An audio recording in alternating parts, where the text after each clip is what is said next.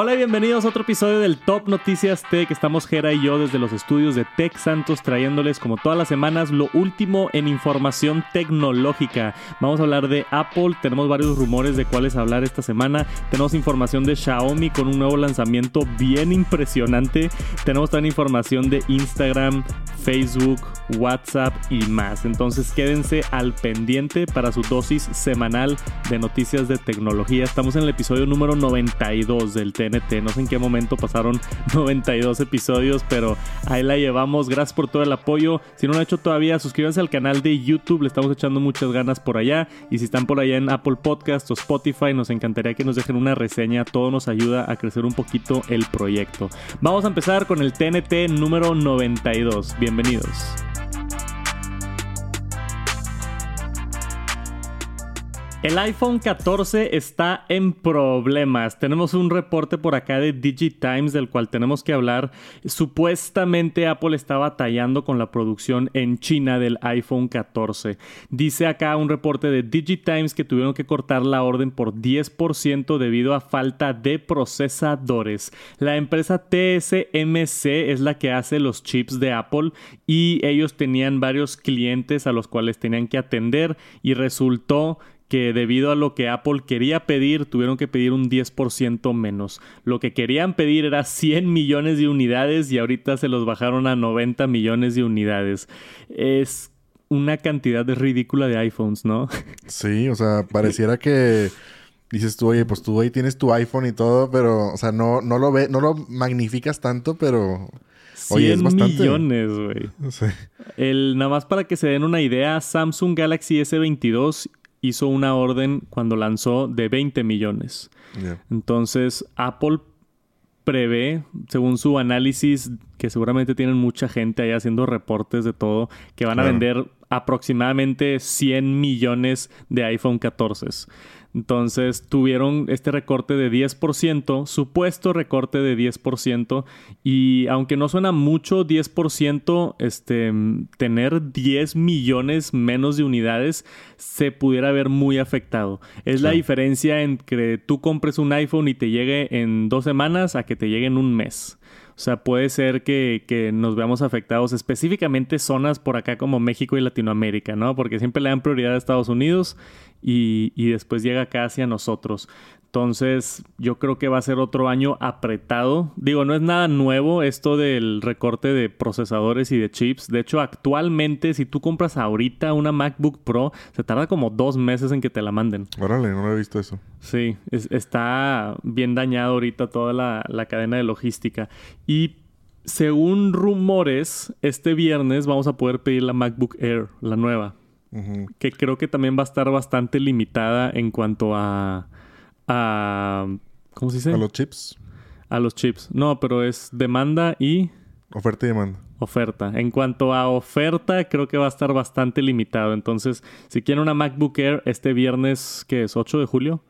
8 de julio, este, se supone que es la preventa de la MacBook Air. Al menos en Estados Unidos. No sé si nos llegue acá a México.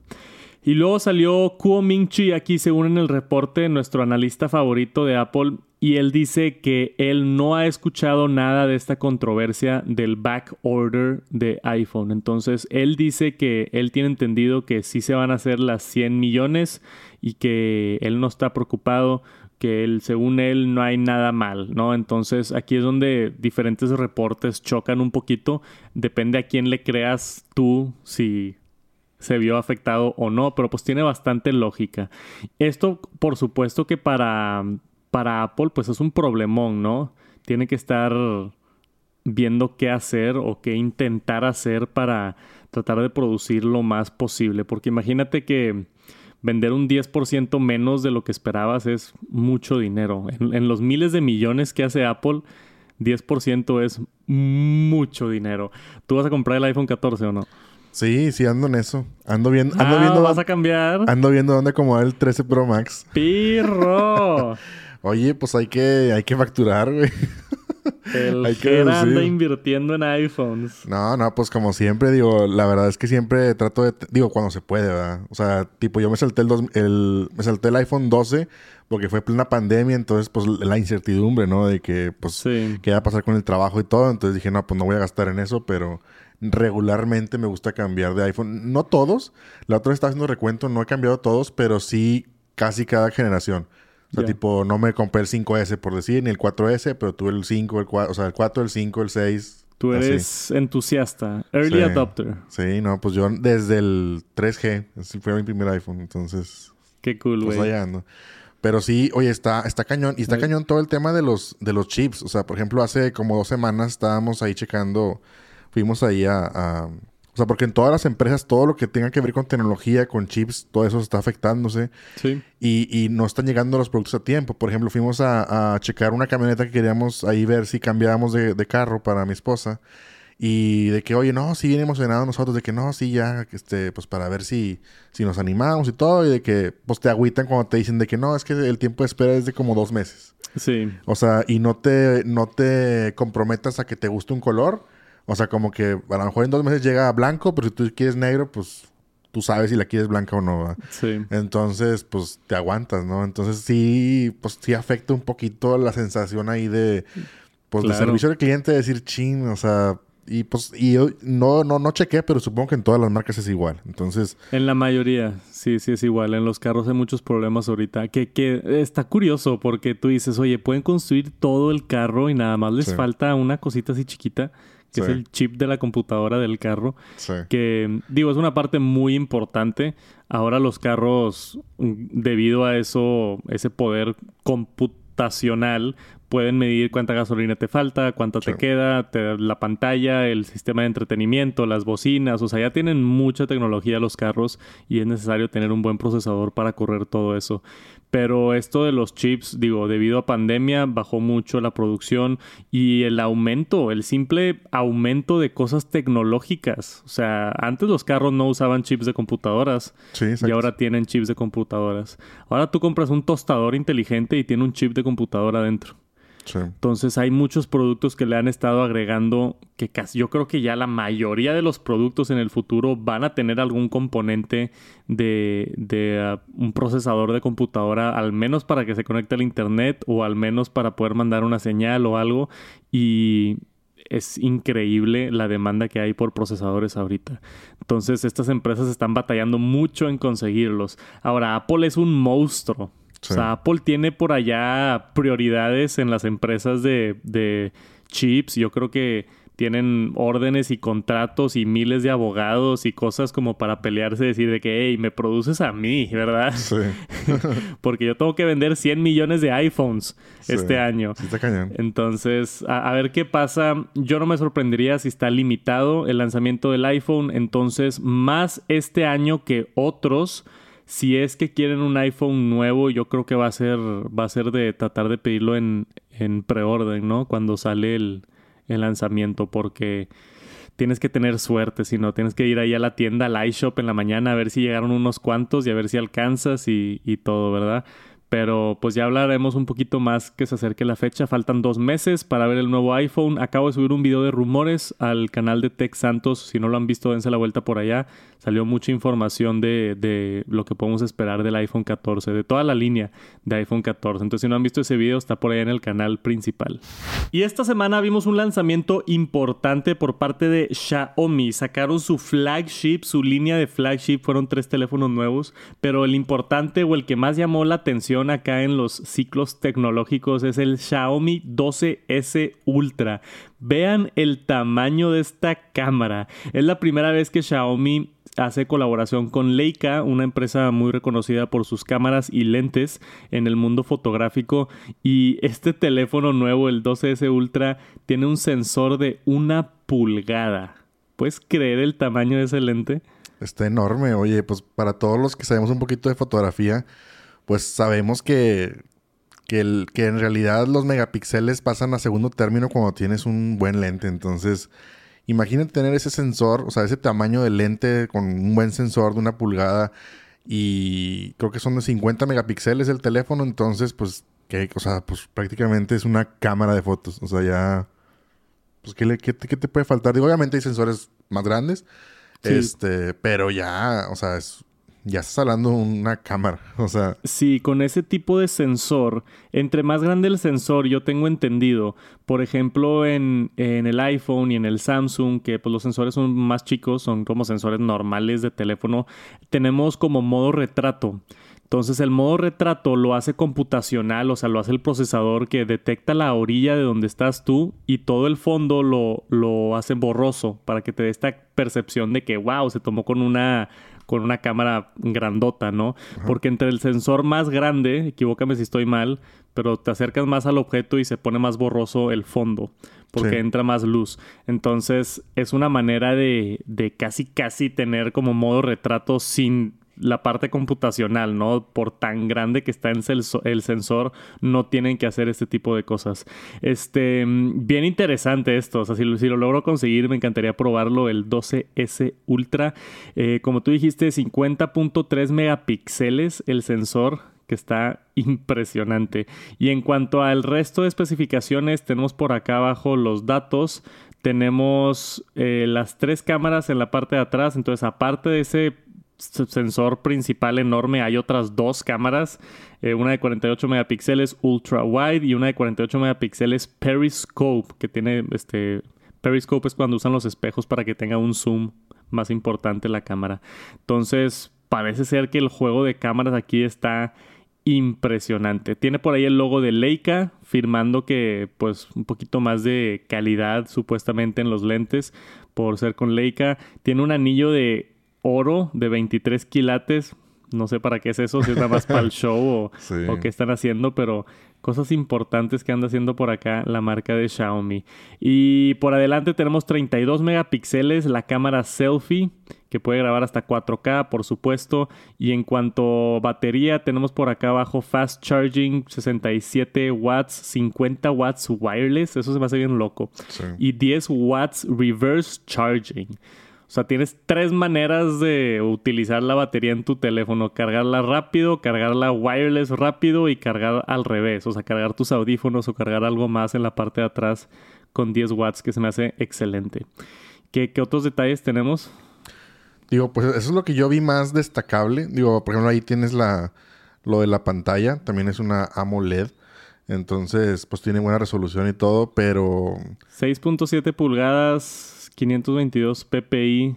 10 bits de color, P3, o sea, la verdad es que... 1500 nits y 1 a 120 Hz Adaptive Sync Pro Refresh Rate, este color de 10 bits, P3, HDR10, Dolby, Atmos. audio, este obviamente certificado contra agua, 12 GB de RAM nuevo, LPDDR5, UFC 3.1 que es más rápido el almacenamiento, o sea, ¿Qué le falta a este teléfono, no? La verdad está súper bien. Yo ya nada más le... Yo no soy fan del sistema Android, pero está súper bien el teléfono. O sea, tiene muy buenas características y, y pues digo, a mí que me gusta mucho la foto, pues tiene la cámara impresionante, la óptica Leica y todo.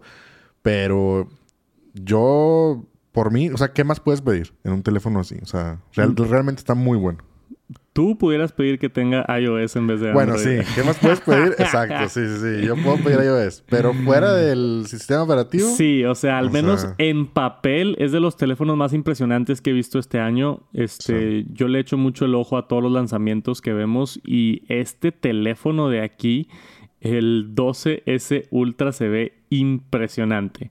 Hay una lista de cosas que tienes como cuando vas a comprar un teléfono de buena batería, buena pantalla, buena cámara. Y esto básicamente palomeando todas las categorías, ¿no? Se ve bien impresionante el dispositivo. Como dije, si logro tenerlo, me encantaría hacerle un video. Quizá y compararlo con el iPhone o hacerle un review por sí solo. O sea, me gustaría ver qué es lo que está sucediendo con esto. Ese es el Ultra, también sacaron el 12 Pro y el 12S normal, que son versiones un poquito más, este, no tan impresionantes, pero aún así buenos teléfonos. Se pierden el sensor enorme, se pierden un par de RAM por ahí, o sea, es nada más el, ofrecimiento. Pero a mí el teléfono que me llamó la atención fue el Ultra. A mí me encanta ver las, las empresas que hacen como que lo mejor que puedan, ¿no? O sea, esto es lo mejor que puede hacer Xiaomi y se me hace bien interesante que esa es la barra de ahora en adelante. Entonces, al menos en el mundo de Android, creo que va a ser un dispositivo importante el Xiaomi 12S Ultra, 12S Pro y 12S para que les echen el ojo. Supuestamente el lanzamiento viene por acá julio 6. ¿A qué estamos hoy? A 5. Bueno, hoy que grabamos a 5. Ajá, bueno, entonces el día de mañana, dependiendo de cuándo estén escuchando esto, empiezan las preórdenes, a menos, al menos por allá en China y creo que en Estados Unidos más adelante en el verano. Vamos a ver cuándo llegan a, México y Latinoamérica estos teléfonos. Si es que llegan, porque luego a veces hay, hay ciertos modelos que no mandan. Me choca que empresas hagan eso. Sí, pero yo, yo creo que también, por ejemplo, estaba viendo ahí el precio. Vale, o sea, el, el 12S Ultra dice ahí alrededor de los 900 dólares. O sea, es un teléfono, digamos, digo, para lo que trae... Se gama alta. Que es, o sea, es gama alta, pero para lo que trae, pues es un buen precio comparado con un iPhone. O sea, dices tú, oye, pues trae más cosas que el iPhone y el iPhone está más caro. O sea, si te vas a un iPhone 12 Pro Max, digo 13 Pro Max y así, ¿verdad? Pero, pues también a lo mejor el mercado que busca un teléfono de gama alta, pues no sé, a lo mejor se va a un iPhone por ser iPhone y no un Android, un Xiaomi. O sea, como que a lo mejor, no sé, si buscas un gama alta no te vas a la marca Xiaomi. Que esperemos que volteen a verla porque la verdad es que está súper bien el teléfono. Sí, pero la gente asocia más, como tú dices, la gama alta con Samsung. Samsung, Apple. Y Apple que, que, con Xiaomi, pero son buenos teléfonos. Sí. Vamos a ver qué tal. Este 900 dólares, pues se me hace excelente. Como dices, son 300 dólares menos que el 12 Pro Max. Este, los Galaxy Fold y esos cuestan 1500 dólares, o sea, casi el doble, 1800 dólares. Entonces, hasta el precio se me hace correcto. Creo que, creo que puede ser un teléfono que tiene mucho éxito. Esperemos llegue a México. Si tengo más información se las comparto por allá en Instagram o Twitter. Pero si les interesa, pueden checar esto nuevo del Xiaomi 12S Ultra que ya va a estar disponible muy pronto. Y tenemos una nueva función de WhatsApp que sé que mucha gente ha estado pidiendo últimamente. Acá en una nota que tenemos de José Adorno para 9to5 Mac, nos menciona esto que se encontró en WA Beta Info. Esto es un beta ahorita específico para iOS, pero se espera que esta función venga también para el lado de Android, donde por primera vez vas a poder ocultar tu estado si estás en línea o no de WhatsApp. Entonces tenemos aquí una, una, captura de pantalla con lo que sería este nuevo cambio. Que por arriba tenemos lo que ya estamos acostumbrados. Tú puedes cambiar tu last scene, o sea, la última vez que estuviste en la plataforma, para decir, ¿sabes qué? Yo creo que todos lo vean, solamente mis contactos o nadie. Pero anteriormente o todavía siempre sale cuando estás en línea. Si tú entras a WhatsApp y alguien tiene tu conversación abierto, sale arriba online. Sí. Entonces eso es algo que varias veces yo sí no le quiero contestar a alguien y entro y dice que no, me vio online, güey. Entonces esta va a ser una función que yo sí voy a utilizar bastante. Eh, who can see when I'm online? Esta es la nueva sección que tenemos en los ajustes de WhatsApp y aquí dice, este, if you don't share your last scene en online, you won't be able to see other people's last scene en uh, online. Eso ya sabíamos de, de lo anterior con el último visto, con el last scene. Pero básicamente aquí puedes escoger, ¿sabes qué? Yo quiero que todos vean si estoy en línea o igual que mi last scene, que lo puedes poner que no lo vea nadie o solamente tus contactos. Y esta función a mí me encanta, como te dije, a mí no me gusta que la gente esté viendo que esté online. Y aparte, ¿sabes qué me pasa ahorita? Utilizo mucho WhatsApp en la computadora. Sí. Y cuando tienes abierto WhatsApp en la computadora, sales online siempre. Entonces puede que tenga WhatsApp abierto en la computadora, pero yo estoy grabando un video, estoy haciendo otra cosa y la gente me manda mensajes y yo sé que están viendo que estoy online y me da un poquito de, de no sé, que piensen que los estoy ignorando o algo. O no sé si lo estoy pensando de más. Nadie se ha quejado así conmigo de que, hey, te vi online, güey. Contéstame. Sí, o sea, es que yo creo que es algo que no se van a quejar, no te van a... O sea, yo creo que sí va a haber gente que te dice, oye, te vi online. Sí. Pero nadie te lo va a decir, pero todos lo vamos a pensar. O sea, porque, o sea, no sé, yo te mando un mensajito y te veo online y voy a decir, ah, seguramente, o una, o estaba ocupado de que en otro chat, contestando a alguien más importante, o me vio y me ignoró. O sea, una de dos. Ya. Entonces sí lo piensas. O sea, porque dices tú, ah, le mandé y no lo vio. Ah. O sea, sí lo piensas. No lo vas a decir porque pues así somos todos. Pero sí lo piensas. Entonces me parece una función interesante porque hemos visto cómo ha evolucionado, yo creo, o sea, hemos visto cómo ha evolucionado las redes sociales. Antes, cuando tú mandabas un correo, tú no esperabas la respuesta inmediata. Tú sabías que iba a tardar dos, tres días en contestarte. Antes de que, existieran los SMS, antes de que existiera WhatsApp, tú mandabas un mail y te esperabas. O sea, y no tenías prisa. Así que si tenías prisa, márcame. que es lo que muchos de las viejas escuela dicen, inclusive en WhatsApp ponen su estado. Eh, yo, o sea, para urgencias, márcame. Que es la verdad. Yo también le he dicho a mi familia. A mí no me mandes un WhatsApp urgente. a mí márcame si te urge algo.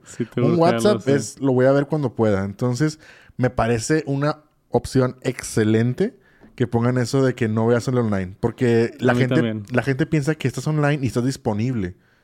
Y online es que me conecté para ver mis mensajes, pero es como, como abrir tu, tu, tu Gmail y estar leyendo tus mails. O sea, no estoy disponible para que me hables. ¿Sí explico? Estoy leyendo los mensajes. Sí, sí, sí. Toda la diferencia. Es, es, yo creo que va a ser un... Va a cambiar el mundo esa, esa función de WhatsApp. Sí, pues sí puede ser algo bien importante. O sea, es de lo más importante que hemos visto aquí en WhatsApp. Igual hay gente escuchando que dice que, nah, hombre, no va a hacer mucha diferencia. Yo sí creo que va a hacer mucha diferencia. Y yo soy de la filosofía y siempre lo he sido. No sé si lo he platicado aquí en el podcast, pero yo apago todo. A mí no me gusta que nadie sepa nada de lo que estoy haciendo. Entonces, y, me, y yo no tengo mi last sin para nadie. Y ahora que se va a poder, yo voy a quitar mi online para todo. Y mucha gente me dice, oye, pero tú no vas a poder ver si otra persona está online o si otra persona te dejó en las sin o si otra persona... Yo las palomitas azules las tengo apagadas. A mí no me importa saber si lo recibieron o no. Si... Y yo siempre he sido de esa filosofía porque me ayuda de las dos maneras. Uno, me da a mí más paz que puedo abrir un mensaje y no se van a poner las palomitas azules y no va a decir mi last sin y así la persona no se va a sentir si es que estoy muy ocupado o algo.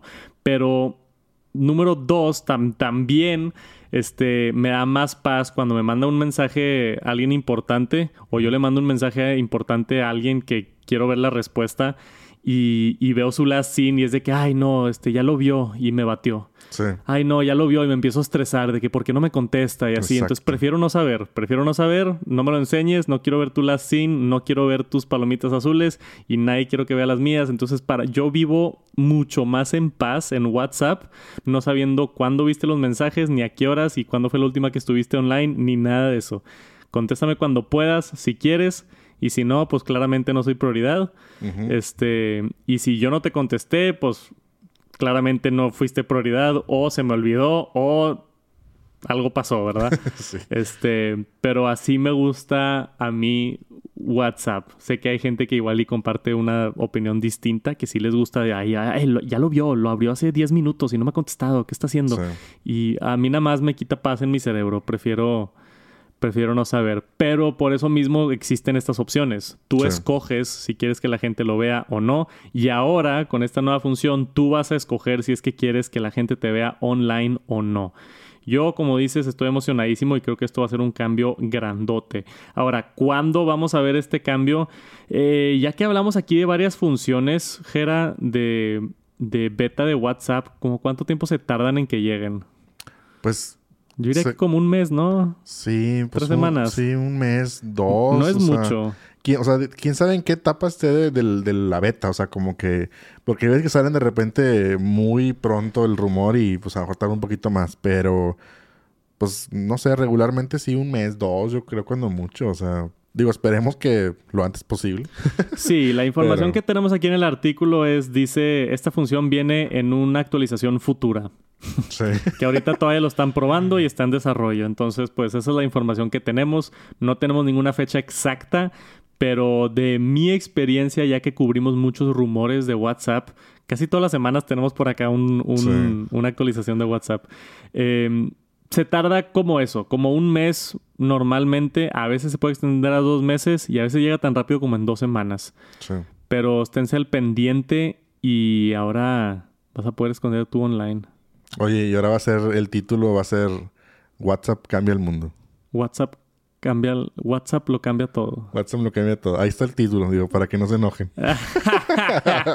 ya fueron avisados con el título. No, sí creo que es una función importante. Sí. Y yo, yo sé de mucha gente que ha estado pidiendo esta función y últimamente WhatsApp la ha estado rompiendo con las actualizaciones.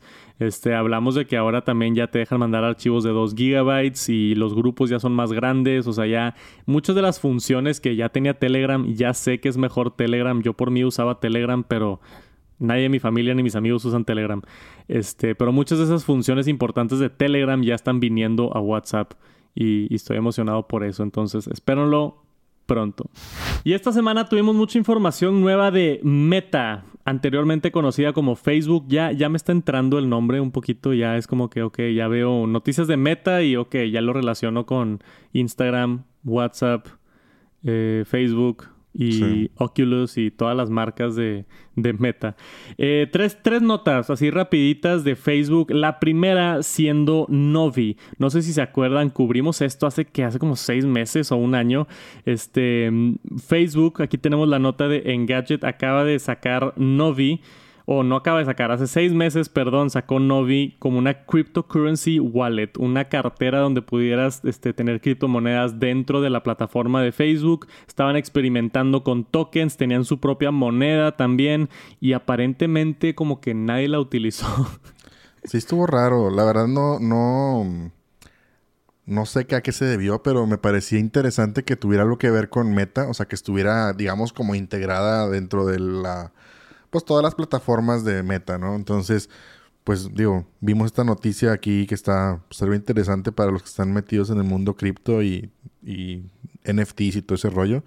Este, y pues bueno, pues vimos esa, esa noticia de que cerraron la parte de Novi. Novi, que era la, la criptomoneda. Había una, perdón, era la cartera. Había una criptomoneda que se llamaba Libra Libra, que supuestamente era la moneda de Facebook para intercambiar con gente dentro de Facebook y tenía su propio valor y todo y esto, y, no les funcionó prácticamente. Hay muchas veces que empresas hacen ese tipo de experimentos o intentan tecnologías nuevas o tienen un pequeño programa y también la gente ve esto como un súper mega fracaso y yo no creo que sea un fracaso, fue más que nada un experimento y una manera de, tratar de inculcar estas tecnologías nuevas dentro de la empresa. O sea, con, la cantidad de dinero que hace Facebook, fácilmente puede decir, ¿sabes qué? Aquí hay 10 millones, vamos a ver si pega criptomonedas en Facebook, échate un proyecto y contratan gente y lo desarrollan y todo y después toman una decisión de, ¿sabes qué? Le invertimos esta lana y no funcionó, no pasa nada, la cerramos y y es lo que es. Entonces, tristemente, el mundo no estaba preparado para la criptomoneda de Facebook. Y después tenemos otra nota por acá también de Engadget, que ahora Meta está dejando NFTs dentro de Facebook para ciertos creadores. Entonces vimos la integración hace poquito de NFTs en Twitter, donde lo podías poner de tu profile picture y otras cosas. Esto no es eso, esto es literalmente la venta, compra-venta de NFTs directamente dentro de Facebook, este, utilizando Ethereum y Polygon. Dice que pronto van a tener soporte para Solana y Flow. ¿Sabes qué es Flow? Nunca la he escuchado esa. Yo tampoco. Solana y Ethereum y Polygon sí, pero Flow, no sé, aparentemente es otra plataforma. Hay tantas cosas en el mundo de cripto que hasta yo me pierdo y eso que estoy metido en esto todas las semanas. este. Aquí tenemos un poquito de cómo se ve la interfase de Facebook. Entonces, por ejemplo, aquí tenemos Barry Wise como un ejemplo diciendo, hey, estoy emocionado por compartir esto. Tenemos un certificado aquí abajo que dice Digital Collectible. Ahí este como que badge en una forma de hexágono que para indicarte que esto es un NFT único coleccionable. Y tú puedes entrar a ver la colección por ejemplo y puedes ver acá diferentes artes no de todo lo que lo que tiene este creador. Y se junta por supuesto con la cadena de blockchain de Ethereum o, de la que sea y, y, funciona dentro de Facebook. Entonces vamos a ver qué sucede con esto. A mí me interesa mucho. Tú crees que compres NFTs en Facebook o no? Pues digo, yo, yo digo que como en todos lados va a salir, o sea, no sé, son cosas que, que entran, salen, como, como lo veíamos ahorita con lo de Novi. Yo creo que no creo que se que termine por completo. Yo creo que a lo mejor, pues, es simplemente esa parte no jaló. Novi no jaló y va a jalar otra cosa. O sea, yo creo que va a volver algo así. Porque Meta es una empresa muy grande que tiene muchas redes sociales que necesita, yo que necesita a fuerza tener una wallet para poder manejar esto y más si está integrando aquí los NFTs. Y el tema de NFTs acá en Facebook, bueno, en Facebook Meta, este, pues no sé, yo creo que, no sé, me, parece interesante. Fíjate, hace poquito veía en, un grupo que estoy de, de WhatsApp. Este, y estaban ahí, subieron ahí un. No, no, no sé la fuente, no sé si sea verdad o no. Pero subieron ahí un meme de que decía. De que le, pusieron ahí que alguien. De que, ah, me gané un NFT de Coca-Cola. No sé dónde. Entonces pone la captura de pantalla y es una foto. Y dice, baja tu NFT, ¿no? Entonces que la bajó y pone el otro screen de que, hey, es nada más un JPG. Sí. Ok. Y entonces acá está, en el WhatsApp de que estaban burlando del meme, ¿no? Entonces de que es un, es un JPG. Y obviamente sabemos que, que los NFTs son JPGs, tú los puedes copiar. Pero aquí el chiste es, por ejemplo, ahorita que veíamos ahí en el ejemplo que pusiste. O sea, que está validado. ¿Sí me explico? Entonces tú puedes, este, no sé, tú puedes descargar un NFT de, o sea, un JPG de cualquier proyecto y lo puedes subir a la plataforma que tú quieras. Puedes ponerlo en Facebook, en Instagram, donde quieras pero no está validado por nadie. Entonces, por ejemplo, ahí se burlaban de que, oye, o sea, qué mala onda que Coca-Cola esté como lucrando con la ignorancia de no saber qué es un NFT. Ya. O sea, bueno, no, no, no lo confirmo porque no sé dónde viene la fuente, pero a lo que iban es como que, ah, sí, baja tu NFT y era un JPG nada más. O sea, no, no estaba en la blockchain. Porque tú al bajar un NFT, o sea, ese NFT tiene un código que está ligado a la sí, blockchain. respaldado al blockchain que te identifica a ti como el dueño. Exacto. O sea, no nada más es una simple foto. Digo, para los que no saben un poquito del tema de los NFTs. Entonces, y tú ese NFT, al subir una plataforma que, que, que los valida, que los puede hacer, pues, ¿cómo se dice? Pues sí, validar. O sea, por ejemplo, como Twitter, que, si tú subes tu foto de perfil de Twitter, te aparece como un hexágono, ¿no? Que la tienes tú, de hecho. Tu, tu profile. y, si le picas te da información, te dice, te dice la dirección de Ethereum en donde está en el blockchain y demás. Que eso es lo que parte de lo importante que ha hecho Facebook. O sea, es, e, esta, esto que dice Digital Collectible, ahora tú subes este NFT y no es nada más un JPG, sino se te pone este sello de autenticidad dentro de la fotografía de Facebook para decir, oye, esta es una pieza única de arte y yo soy el dueño. Nadie más puede tener ese sello que dice Digital Collectible, solamente tú en tu foto, en tu Facebook. Alguien puede copiar esa foto y subirla, pero no va a tener ese sello visible de Digital Collectible, que es la diferencia que ha marcado aquí Facebook. Aparte de poder compartir tus otros NFTs y tu galería y demás. Sí, porque una cosa es, tú puedes, o sea, imagina, o sea, esa misma imagen tú puedes, o sea, guardarla en tu compu y volverla a subir. Pero una cosa es que la subas como foto y otra cosa es que para que aparezca verificada, tienes que tú conectar tu wallet y tú desde tu wallet darle autorización de poderla mostrar en Facebook. Es diferente a nada más copy-paste de la foto y subirla. Entonces ahí es donde vamos a ver la, diferencia y por eso yo creo que pues vamos a ver un cambio grande en el cuestión de pues las imágenes y todo y la verificación y no sé, digo, se me hace como un cambio grande en este tema de, yo creo que esto va a suceder en todas las plataformas. O sea, la manera de poder mostrar tus NFTs y saber que tú eres el dueño auténtico de esa imagen. Eso es algo que yo esperaría que van a incorporar en todas las plataformas. Entonces, algún tipo de sello de, hey, sello de autenticidad o, hey, Adrián Santos es el dueño de esta foto, tal, tal, tal, tal, tal. Este, creo que eso viene muy pronto. Ya lo vimos en Twitter, ahora está en Facebook y seguramente faltan más plataformas. La última nota que tenemos por acá de Facebook es esta de aquí que, que, también me dio mucho gusto verla porque últimamente estaba enamorado de Discord. Yo no conocía el mundo de Discord y ahora con lo de los miembros en Tech Santos creamos un servidor de Discord y la gente está chateando, haciendo preguntas, descargando wallpapers y otras cosas.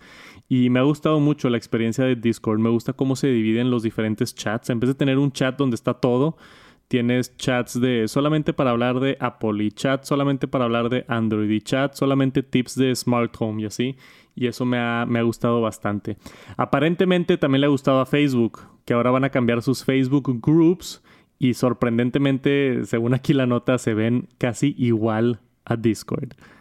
Sí, oye, está, qué bárbaro. O sea, sorprendentemente dices sarcástico porque se han copiado de todo. Sí, Pero literal, o sea, checa, o sea, es lo mismo. O sea, si ves tú. Sí, comunidad, eventos, el VIP chat, este, nuevos lanzamientos, diferentes secciones. Si quieres hablar de PlayStation, de Xbox, de PC, o sea. Está muy similar a, lo que hicieron. Si tú abres este Discord en el celular, se ve igual. Y hasta se llama channels, o sea, también en Discord son channels, los diferentes chats. Así les ponen. Entonces, tenemos eh, chats de audio, que es igual que en Discord. Tenemos chats de solamente texto y feed rooms donde la gente, ciertas personas pueden comentar, pero otras personas no. Esto se utiliza en Discord como para anuncios. Nosotros en el Discord de Tech Santos tenemos un segmento donde te anuncia cada vez que hay un video nuevo, cada vez que me voy en vivo y tú no puedes comentar en ese canal, simplemente te está avisando ahí un robot de que, hey, Tech Santos está en vivo. Entonces, son canales con los que no puedes interactuar, interactuar, pero son más informativos, te dan algo de información. Entonces, pues, eh, también mucha gente le tira hate a Facebook por copiarse de todos, pero es que creo que es necesario, ¿no? O sea, evoluciona o muere. Sí, también. Si los grupos de Facebook siguen igual desde el 2006, pues la gente va a buscar una alternativa mejor. Entonces tienen que agregar funciones nuevas, tienen que dar este, una nueva plataforma para, que, para cumplir la demanda de sus consumidores. Y si esa fórmula es que se parezca mucho a Discord, pues esa es la fórmula que está funcionando ahorita. Entonces veremos a ver qué pasa con los grupos de Facebook ¿Todavía usas algún grupo de Facebook o no? Sí, de repente sí. Tengo ahí de que, no sé... Es la única razón por la que yo entro a Facebook. Sí, de que ofertas, de que ofertas de Amazon y cosas así que salen. Yo tengo un grupo de aquí de Monterrey que es compra-venta de equipo de audio y equipo mm. de video. Entonces es gente que sube al grupo, estoy vendiendo esta cámara o estoy vendiendo esta luz y me meto mucho a ver ese grupo, a ver si compro algo o si vendo algo.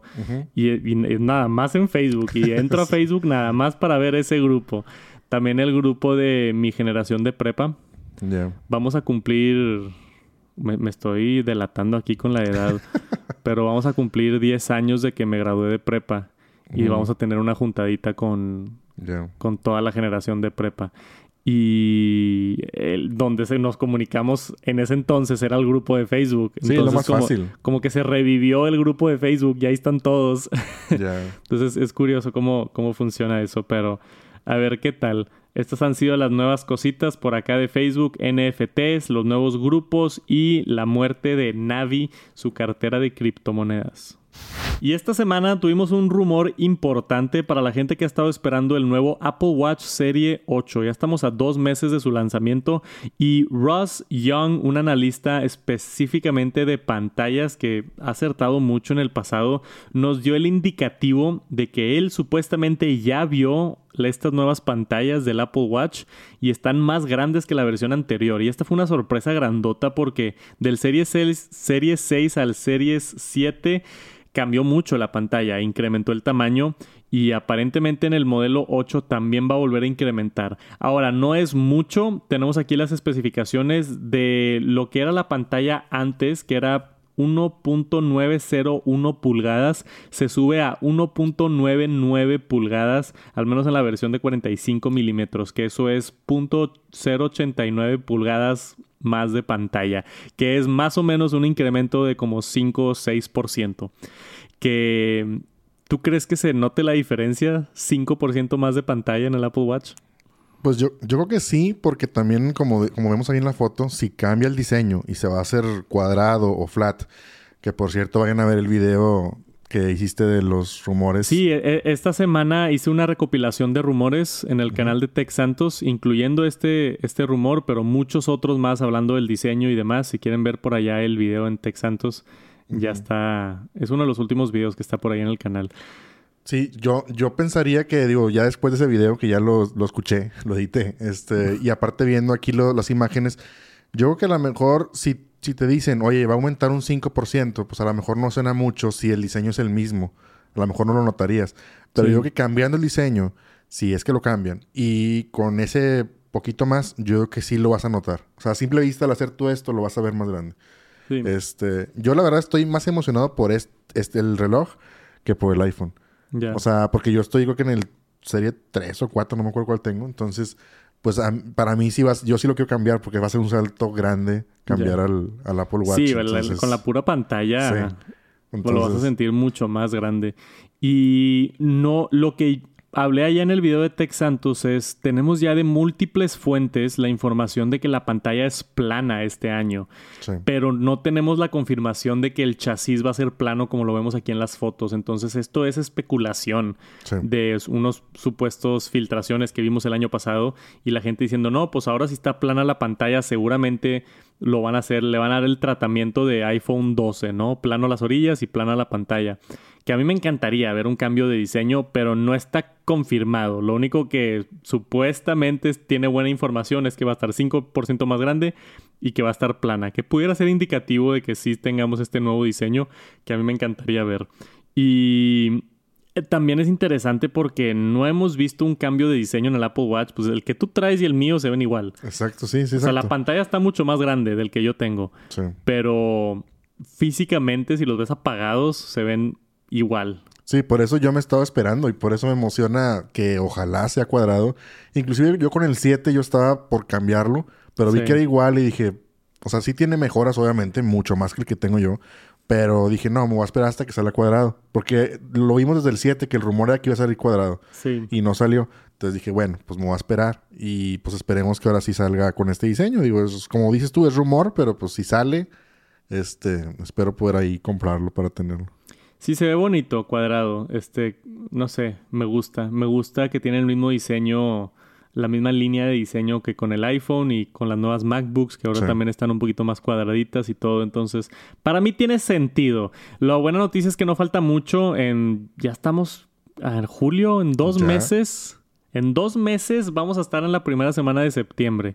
Lo que quiere decir que probablemente ya vamos a ver oficialmente cómo se ve y las funciones nuevas del Apple Watch y del iPhone 14. Entonces, si son fans de Apple, que sé que muchos de ustedes sí son, este, se vienen temporadas muy padres con, con esto. Por ahorita, si les interesa un Apple Watch, yo me esperaría a septiembre a ver qué tal, porque se ve bueno el Serie 8. Prepárense para Instagram Reels, todas las cosas dentro de la aplicación de Instagram. Ya se confirmó que está trabajando Facebook en esto. Tenemos aquí la imagen de Engadget de esta nota.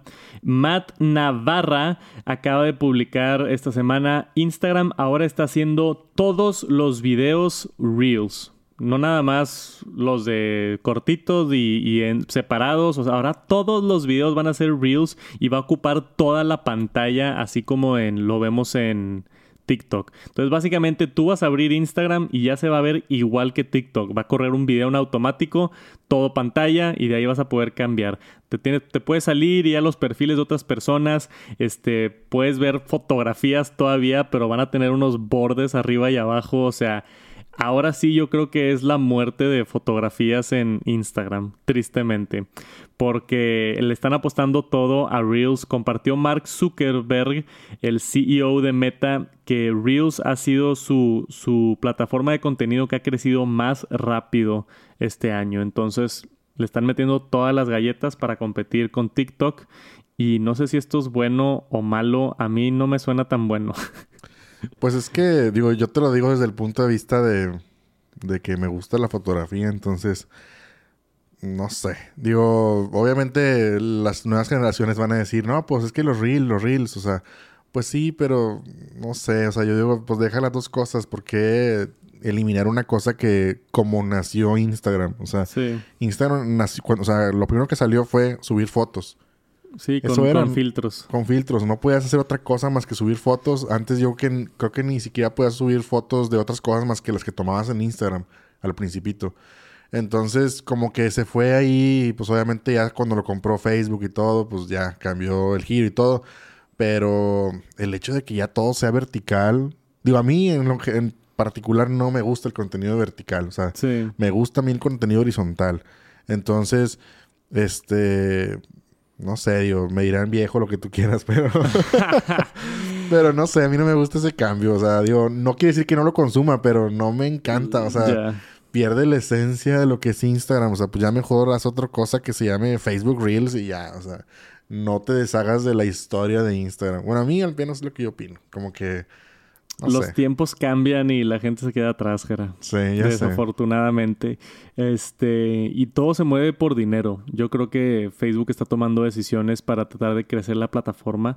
Ya cuando llegas a tener ese tipo de tamaño de empresa, todo lo que te importa son los KPIs, que tanto creció la plataforma este mes y, y no les importa la esencia de lo como era Instagram antes. Qué triste, ¿no? Está bien triste, pero así es como operan los negocios en capitalismo. Sí, tú, sí. tú me enseñas a mí, oye, los últimos seis meses tuvimos un crecimiento de 10%. Ok, excelente. Pero los últimos 10 meses eh, la plataforma bajó 20%. Ok, estamos en peligros. ¿Qué es lo que más está funcionando? Reels. Ok, entonces métele más a Reels y ven resultados y los siguientes meses dicen, oye, sí, subió 10%, entonces métele más a Reels. Eso es lo que está sucediendo ahorita. Desafortunadamente el mercado decide y el mercado está consumiendo más video corto que fotografías en Instagram, aparentemente. Sí. Este tenemos YouTube todavía. YouTube está horizontal. Le echan ganas con YouTube Shorts, pero yo no he visto que despegue tanto YouTube Shorts. Sí, eh, pues es que yo creo que todos tienen su época, ¿no? O sea, por ejemplo, yo digo que al rato que, digo, no sé cómo vaya a pasar esto de, de Instagram, pero al rato que ya no haya ninguna plataforma de fotos, va a salir otra plataforma de fotos. Sí, han salido varias. O sea, va a regresar. Es como, no sé si te acuerdas que, pues digo, quedó en el olvido de alguna manera, pero sigue ahí. Flickr. Sí. O sea, que, que no sé si tenga aplicación, tal vez sí, no sé.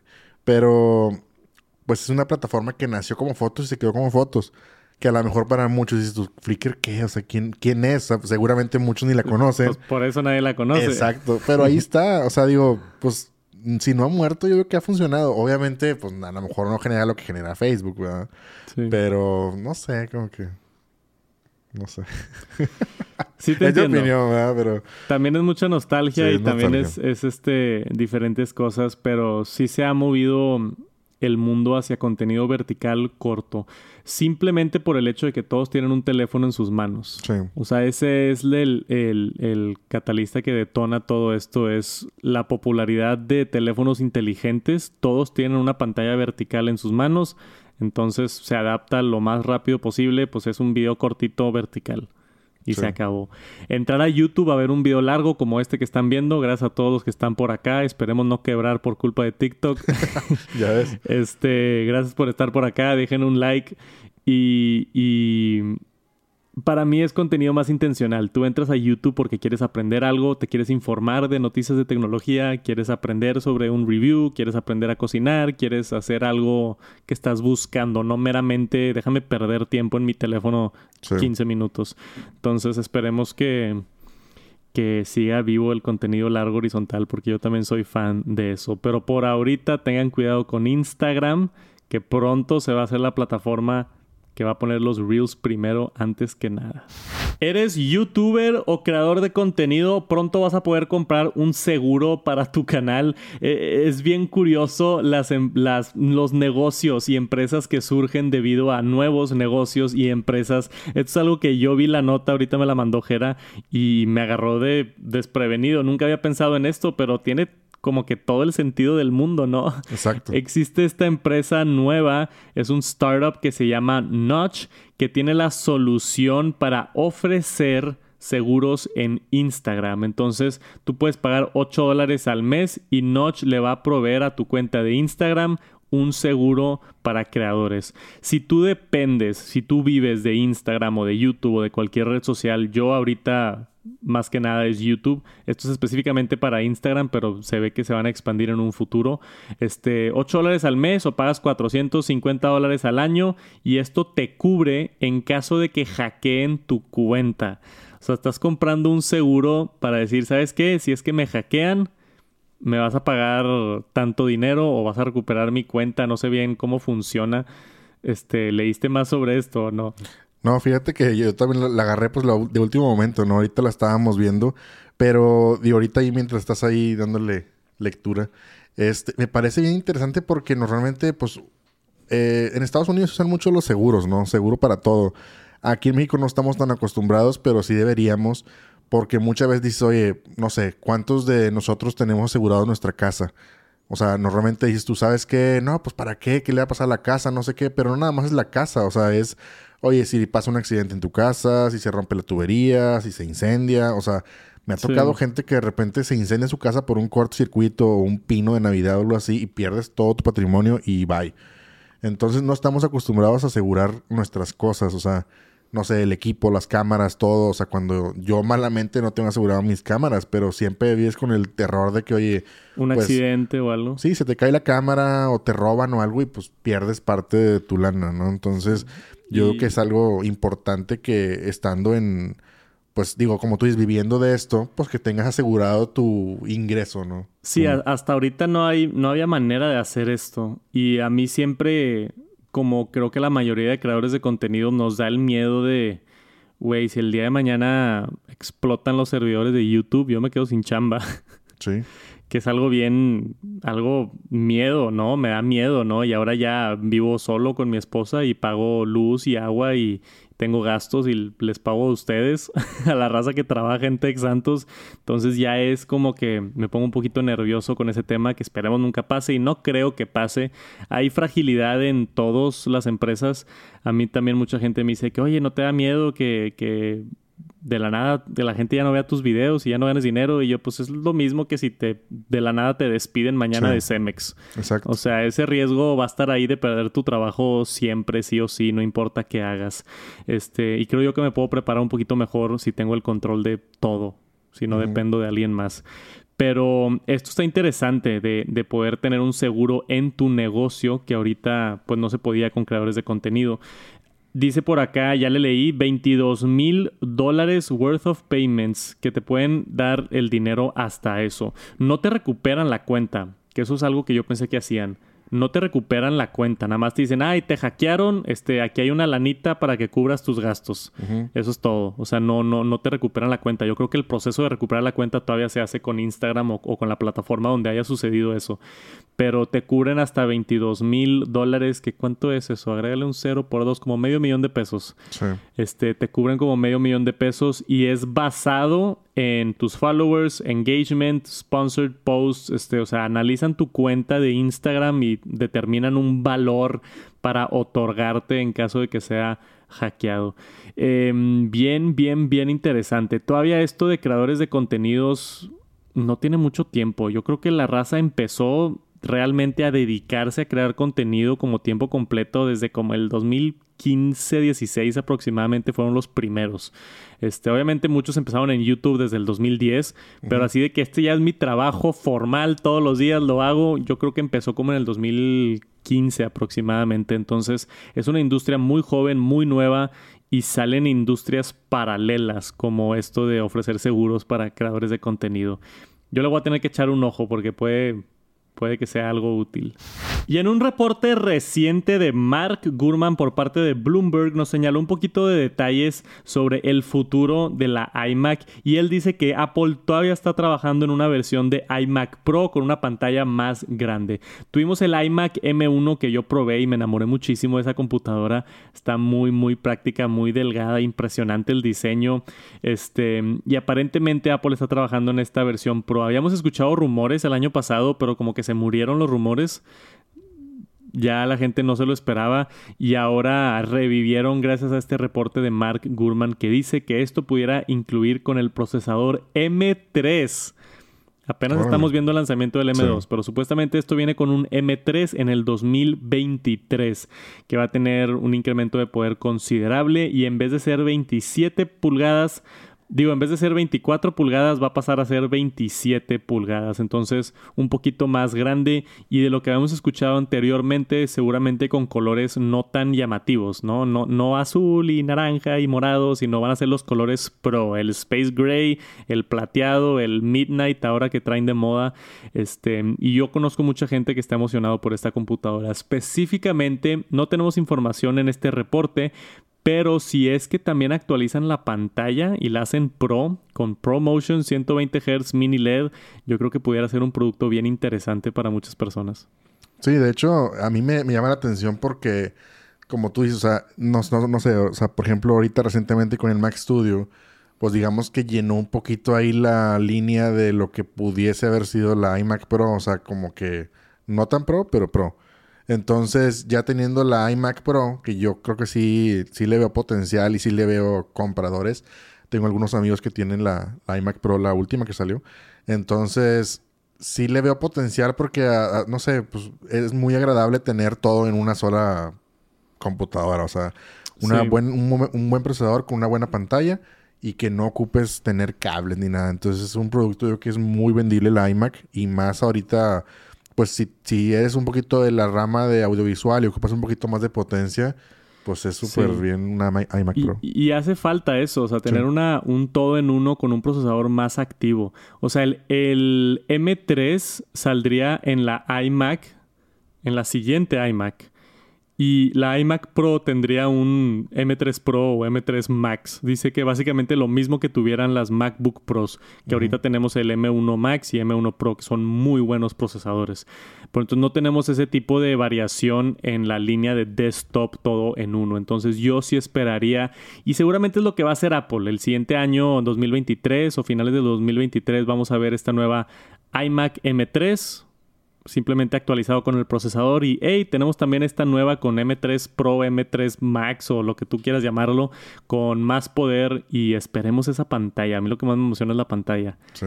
120 Hz, mini LED, toda la iluminación HDR, o sea, las pantallas de las MacBook Pros están increíbles y poder verla en una pantalla grandota de 27 pulgadas me da muchísimas ganas, especialmente porque la, el Apple Studio Display no llegó con mini LED ni HDR ni nada de esto, entonces me muero yo de ganas de ver una pantalla de Apple así de grande con tanta tecnología. Eh, siempre digo, esperen pronto, pero se me hace que este no lo esperen pronto. Falta un buen ratito para verlo todavía. Si acaba de surgir el primer rumor, eso significa que mínimo el siguiente año o en año y medio vamos a ver este producto. Y esta semana estuvo Steve Jobs en las noticias. Sorprendentemente, después de 11 años de haber fallecido, el, el fundador y básicamente la persona más importante de Apple, el que fue CEO por muchísimo tiempo, y, su filosofía sigue siendo hasta hoy en día utilizada mucho en Apple. Este hombre hizo muchas cosas muy buenas para Apple y, pues consecuentemente para el mundo, ¿no? Haber creado el iPhone fue algo grandísimo. Lo acaban de nombrar para ser un recipiente, ¿se dice recipiente? No sé qué quieres decir. Recipiente es tipo donde guardas la comida, ¿no? Sí. estoy, estoy diciendo un, un anglicismo, recipient. Sí, totalmente. sí, es que estoy leyendo la nota en inglés. El que recibe una medalla, ¿cómo se dice? ¿El recibidor? ¿El receptor? El receptor. ya es la última, ya es la última. Ya es la última nota, ya vamos a acabar. Bueno, le van a otorgar el Presidential Medal of Freedom en Estados Unidos, que es una de las medallas, uno de los símbolos más importantes que otorga el presidente de Estados Unidos. Se lo van a dar a... ¿Cuántas personas era? Por acá decía... 17 eh, personas, a Steve Jobs y a otras 16 personas, incluyendo por ahí a Simone Biles, la que estuvo en, en, competencia ya en las Olimpiadas, y todas estas personas que vemos por acá en pantalla, que muchas no sé quiénes son, pero seguramente son personas importantes. Lo importante aquí es que solamente tres de estos los están otorgando post, post Humos. A la madre con esa palabra. Ando batallando con esta nota, Jera. Básicamente, gente que se ha muerto que les otorgan el reconocimiento. Y Steve Jobs es uno de ellos. Entonces, President Biden dice que, que estas personas, específicamente acá hablando de Steve Jobs, el CEO y chairman of Apple, que también fue CEO de Pixar y estuvo muy involucrado en Walt Disney.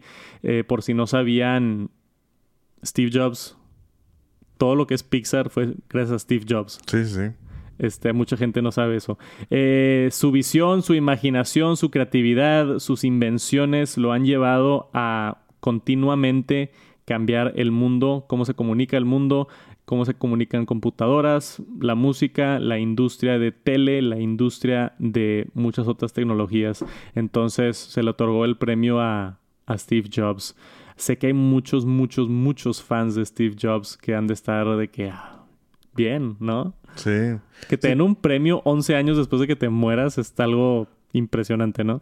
Sí, a lo mejor, digo, pues entra un poquito la nostalgia o la tristeza de alguna manera que decir, oye, pues no se lo dieron vivo, ¿verdad? Pero pues por alguna razón no lo alcanzó.